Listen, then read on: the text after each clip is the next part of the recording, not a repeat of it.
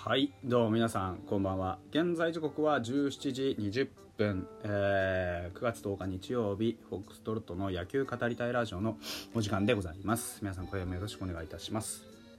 えー、まあ言いたくはないですが無事3連敗となりまして、えー通算で 5, 5連敗という形になりました。あ今週は3つしか負けてないはずなんですけど前負けていた分と合わせると5連敗ということだそうです。まあさもありなんという、ね、惨憺たる現状ではあります。伊藤君が、あのー最短の2回3分の1ですか5失点ということでマウンドを降りまして。まあひどいありさまでしたね。西武さん調子はいいです。確かに。あのバットも触れてました。でも別にあのだからといってねうちの打線がそんなにしょぼいかとかうちのピッチャー陣がそんなにしょぼいかっていう話になってきちゃうんで調子のいい悪いというよりかはまああの一つ一つのプレーの中で何をやっているのかっていうことの方が、まあ、大事になってくるのかなって思います。うん、まあ集大成の試合だと思うんです。ここからの試合っていうのは。特にファイターズにとっては今週前半のあのすいません鼻水がね。今週前半のあのーまあえー試合がねほとんど流れてしまった中で、えー一体ねこう全体西武戦からどういう切り替わりを見せてくれるのかと思ったんですが切り替わった結果ね、えー今シーズンの集大成としてこれからやっていく中で3本柱がまああのー見ての通りの惨状で全員炎上しましたと。で打線の方も、えーこの西武戦で、まあ、たった2得点しか取れませんよということで投打ともに、まあ、いいところを探す方が難しいという試合になってしまったのが、まあ、現実です、まあなので、まあ、来年に向けてね何か探していこうかと思って、まあ、どういうふうにしていったらいいのかなというのをちょっと考えてみました。皆さんも多分迷宮入りしてると思うんですよ。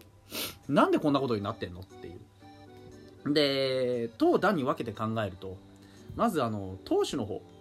に関しては今年やはりあのまあ頼るべき軸が結局作れなかった。それはあのチームとしてもそうだし、えーピッチャー個人としてもそうだと思います。チームとして何を頼るべきだったのかっていうと結局上沢にしても加藤にしても伊藤にしても誰にしても彼にしてもあのチームのエースとして、えー働くことが誰一人できなかったというふうに断じていいと思います、えー開幕投手の加藤。おね、以前からエースと呼ばれている上沢。それから、え2年連続2桁勝って、ね、新人王も取って、えー次の時代は俺だという伊藤大海。どれを取ってもお今シーズンのファイターズにとって、えー頼りがいのある存在になれなかったということが全てじゃないでしょうかね。でそれぞれの人にしてもねそれぞれの加藤伊藤上沢だけじゃなくてそれぞれ全ての先発ピッチャーにおいても自分がアウトを取る自分が、えーこの試合を勝ち切るそういったことに必要な軸例えば球種なのかコントロールなのか球速なのか何を自分の色として出すのか自分はどうやってバッターを打ち取っていくピッチャーなのかここを誰一人として確立できなかった。じゃんけんじゃないんですからやっぱり前の球とか前のね球種コースいろんなものを布石にしてピッチャーは投球を組み立てていきます。そんな中で例えば上沢直之はどうやってバッターを打ち取っていく特徴があるのか。コントロールがいいストレートの伸びがある。そんなのは誰でも持ってるんですよプロなんででもそれをどうやって使っていくんですか。あなたはそのストレートをどういうふうに相手に見せてるんですか。そういう投球の組み立ての面ですよね。そういったところに誰一人として回答を持ってなかったな。結果的に打ち取れている。結果的にアウトになっている。結果アウトになってるけどなんでアウトになったの？っていうところに理由がないので再現ができないんですね。要はあの時良かったピッチングを取り戻そうと思っても形に入ってしまうんですよ。あの時のフォームで投げれば大丈夫。でも違うんですよね。あの時のフォームでこういうボールをこういう意図を持って投げているからこのアウトは生まれたんだよっていうのが100%でないにしろ自分の中に理由を持ってないから自信持って投げ込めない。だからピンチになった時にあれよあれよと失点してしまう。押し出しも出てしまう。フォアボールも出てしまう。どうやって使ってたんだっけ？道具は持ってる。立派な道具は持ってるんですよ。ねそれが剣なのか銃なのかナタなのか斧なのか。ナイフなのか分かりません。でも武器は持ってるんですそれぞれ。持ってるけれどもその武器をどうやって使ってたんだっけ？これでどうやって刺してたんだっけ？これでどうやって切ってたんだっけ？これでどうやって打ってたんだっけ？ってのが分からないから同じようにアウトが取れないんですね。だから投球の軸を定める。そして安定して自分の勝ち方というのを見つけていく。それがエースになることなんじゃないですかねまず。本当のエースっていうのは自分の背中でやっぱり自分の在り方っていうのを野手に見せつけられるものだと思います。いやお前に頼って頼りがいがあるよドンっていうそういうものがない。中継ぎもそうです。今池田君ねそれから山本君めちゃくちゃいいじゃないですか。ねなんでいいの？自分の投球スタイルがあるからでしょ？ストレートでビシッといく池田君。ね小さい体目いっぱい使って強い球投げていってカッター放っていく山本君そして自分の、ね、生きる場所を見つけた田中正義。それなりに数字が整ってる子を見てれば自分の武器ちゃんと持ってるの分かります。でも今日打たれた玉井君ねえー、それから誰ですか？あロドリゲス。そういったところ見てみてください。昨日の石川もそうです。見てみてください。どうやって打ち取るんですか？フォーク持ってたけどフォーク投げて空振り取ってるとこ見たことない。ツーシーム投げてるけどツーシームでね相手を詰まらせたとこ見たことないっていう感じになってませんか？自分の強みをちゃんと押し出して投球できるようにならないと相手に合わせてあれもやろうこれもやろうってやってうまくいくほど今ファイターズのピッチャーは器用じゃないし強くないしうまくないです。そこをもう一回認識してほしい、うん、というところがピッチャーの課題かなというふうに思います。まとめるとまずチームとしては軸になるべき先発ピッチャーを立てられなかった。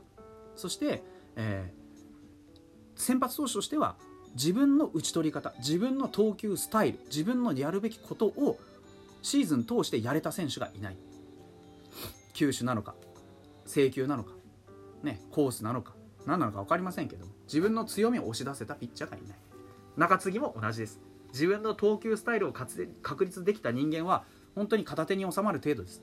もっと多くのやっぱり自分のやり方自分の打ち取り方自分のゲームを作れないと相手がそれをやってくるんですから。